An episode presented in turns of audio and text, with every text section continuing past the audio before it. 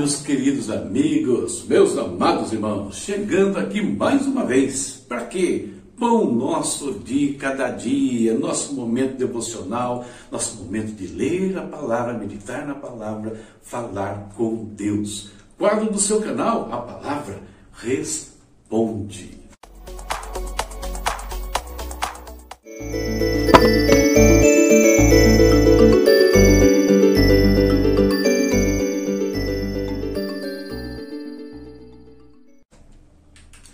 Hoje, no nosso momento de oração, dentre outras coisas, vamos falar sobre a igreja perseguida na Jordânia. A Jordânia parece tolerar e, até certo ponto, apoiar igrejas reconhecidas. No entanto, cristãos ainda enfrentam discriminação no emprego e restrições contra a pregação pública. Igrejas não reconhecidas podem enfrentar o assédio das autoridades públicas, especialmente se evangelizam ativamente. Embora a Jordânia se apresente como farol de tolerância e diálogo interreligioso, muçulmanos sunitas radicalizados e os jihadistas da Síria e do Iraque continuam a representar ameaça à comunidade cristã. O testemunho aberto de fé de quem se converteu do Islã pode levar a espancamentos, prisão e até morte. Cristãos ativos do evangelismo ou que ajudam cristãos ex-muçulmanos podem enfrentar ameaças e opressão na vida diária. Tariq, um cristão perseguido na Jordânia, disse: Quando o líder de um grupo de estudo bíblico orou comigo, senti o Espírito Santo sendo derramado em mim. Esse momento mudou minha vida. Eu era um valentão, um criador de casos, mas agora sou um membro comprometido desses grupos, participando de reuniões de estudo da Bíblia duas vezes por semana eu sou uma nova criação agora em Jesus Cristo e me pareço cada vez mais com Ele. Olha que coisa interessante: hostilidade, dificuldades, mas resultados ali pela palavra né, espalhada na Jordânia.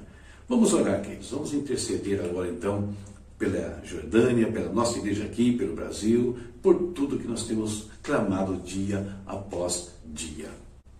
Querido Deus, em nome do Senhor Jesus. Estendo as minhas mãos agora, Pai, levanto as minhas mãos ao Senhor para te adorar, para te bendizer, Deus, agradecer por tudo que o Senhor tem feito, mas também estendo as minhas mãos agora, Deus, sobre a tua igreja, Senhor.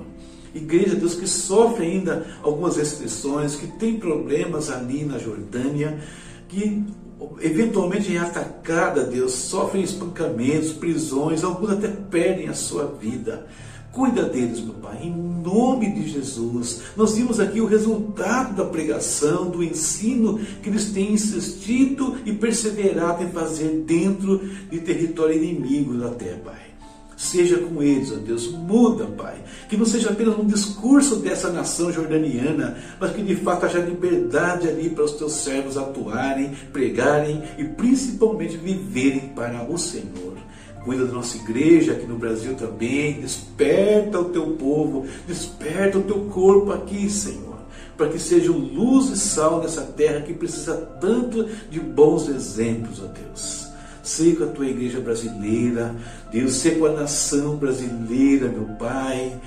Deus faz cair os principados de corrupção, as estruturas de poder que são contrárias à nação, que buscam apenas interesses próprios, que desviam recursos preciosos da saúde, da educação, do bem-estar nacional, meu Deus. Se conosco, Senhor. Sara a nossa nação, meu Pai. Sara, Deus, também aqueles que pediram oração por causa de doenças, por causa de cirurgias, tratamentos. Deus, nós impetramos agora saúde em nome de Jesus Cristo sobre todos que estão acabados, os que estão, Deus, enfrentando enfermidades, ó Deus. Se com eles, Pai cai toda infecção, Deus, cai toda alergia, Pai, toda doença de pele, do pulmão, Senhor, caia por terra em nome de Jesus. Derrama as bênçãos, não somente sobre o corpo físico, mas sobre a vida financeira também daqueles que têm nos pedido oração nesse sentido. Abençoa o trabalho, o crescimento profissional, os negócios, abra as janelas do céu, Senhor, e que o teu povo reparta de tudo aquilo que o Senhor derramar sobre eles, com aqueles que ainda estão esperando nas suas promessas, meu Pai. Em nome de Jesus, fala conosco agora, Pai. Ministra nosso coração por meio da tua palavra. Em nome de Jesus. Amém. Amém. Vamos em frente. Olha só, hoje já estamos no segundo dia de crônicas, lendo os capítulos 4, 5 e 6. Separei para lermos juntos, segundo Crônicas 5, 13 e 14. E diz assim: Os que tocavam cornetas e os cantores, em uníssono, louvaram e agradeceram ao Senhor. Ao som de cornetas, símbolos e outros instrumentos, levantaram suas vozes em louvor ao Senhor e cantaram. Ele é bom, o seu amor dura para sempre. Então, uma nuvem encheu o templo do Senhor, de forma que os sacerdotes não podiam desempenhar o seu serviço, pois a glória do Senhor encheu o templo de Deus. Tema para nossa meditação de hoje é esse, ó, atraindo a glória de Deus. Tanto no templo de Salomão quanto no tabernáculo, né, nós vimos que quando eles foram concluídos, Deus encheu aquele lugar com a glória dele. Um claro sinal de aprovação divina. E nós encontramos na leitura de hoje dois elementos queridos, que atraem a glória de Deus sobre nós. Dois elementos que podem fazer o mesmo conosco nos dias de hoje, fazendo que Deus nos encha plenamente. E quais são estes elementos? Vamos pensar um pouquinho. O primeiro elemento aqui é dando o melhor. Dando o melhor para o Senhor. Nós percebemos aí que Davi, que o povo, que os líderes de Israel deram o seu melhor para Deus. Entregaram a Deus o que eles tinham de melhor em termos de oferta, pensando no quê? Pensando no templo de Deus, né? Para que o templo de Deus fosse bonito, suntuoso, fosse um lugar digno da presença do Pai. Então, essa é a primeira questão que nós devemos fazer na nossa vida, lembrar de dar o melhor de nós em relação à família, em relação ao ministério, em relação ao trabalho, em relação aos estudos até. Sempre dar o nosso melhor. O segundo ponto nós percebemos que toda a obra do templo é feita com excelência, com esmero, por pessoas bem preparadas. Muitas vezes nós somos relapsos nessas áreas que eu comentei aqui. Nós somos relapsos em relação à vida familiar, nós somos relapsos em relação ao nosso trabalho, em relação ao nosso ministério, em relação aos nossos estudos e outras coisas mais que vêm à nossa mão para fazer.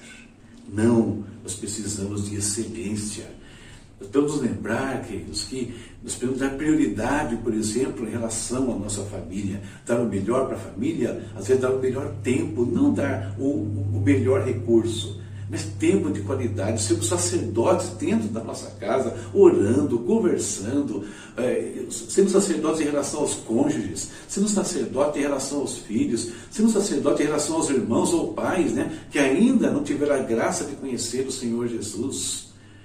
Precisamos lembrar de dar o melhor dos nossos talentos na vida profissional. Muitas vezes trabalhamos somente por causa de dinheiro, cumprimos um horário por obrigação, carregamos um fardo. Não, torne o seu trabalho algo prazeroso, torne o seu trabalho uma arte, não importa que trabalho seja, não importa. Pode ser o mais simples ou o mais sofisticado. Faça de uma maneira gostosa, suave, leve. Coloque todo o seu empenho ali. Se prepare para fazer isso estude, se capacite. Isso vai trazer consequências até para a sua vida mesmo, para a minha vida mesmo. Por quê? Nosso empenho será reconhecido, se não pelos homens, mas por Deus que vai abrir portas diante de nós. Em relação ao ministério, por exemplo, buscamos dons espirituais, nos capacitando para quê? Para poder fazer o melhor, para que nossos ministérios sejam profícuos, para que traga salvação, traga bênçãos para aqueles que estão sob a nossa responsabilidade. Percebe?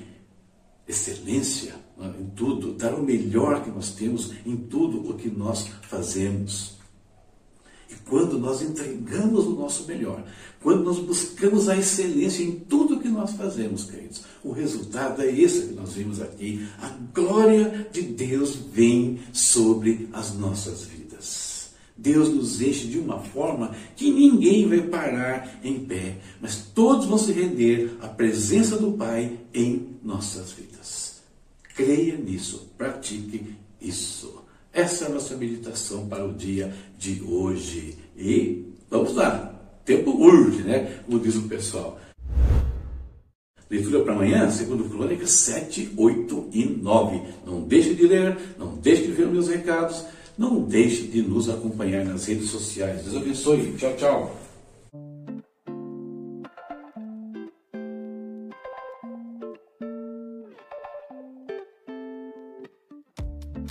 E se você também tem estas dúvidas, permita-me apresentar-lhe o primeiro curso do Instituto A Palavra Responde dons e ministérios, resgatando identidade e propósito na vida cristã. Uma ferramenta auxiliar para pastores, líderes, para todos os filhos de Deus. Um curso que tem como objetivo o despertamento vocacional, tornando indivíduos comunidades operantes do serviço ao Senhor. Nessa etapa, estamos trabalhando os dons pessoais, esses que estão aqui ao lado, registrados na Epístola aos Romanos. Como adquirir o curso? É muito simples.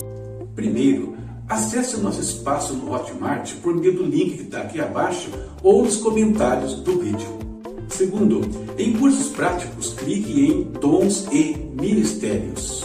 Terceiro, adquira o curso usando o meio de pagamento mais conveniente para você. Boleto, cartão de crédito, transferência bancária ou mesmo um Pix. Por ser o nosso primeiro curso, estamos disponibilizando condições especiais para que você possa investir na sua vida espiritual e também ministerial. Estude com seus amigos. Todos que adquirirem o curso poderão convidar três pessoas para estudarem juntos na prática, formando um grupo, você tem 75% de desconto sobre o valor do seu investimento. Mas se você quer começar já sem perder tempo, é muito simples. Use este cupom e você vai ter 50% de desconto no valor do curso. É só informá-lo no ato do pagamento. Muito simples. E tem mais. Você é pastor ou líder e quer um curso para sua equipe ou para sua igreja? Fale conosco por meio desse WhatsApp que está aqui do lado. Nós vamos formar uma turma exclusiva para sua igreja, para sua equipe, com descontos que pode chegar a 80% sobre o valor do curso. E tudo isso porque nós queremos que você venha participar conosco dessa jornada do curso Dons e Ministérios, resgatando identidade e propósito na vida cristã.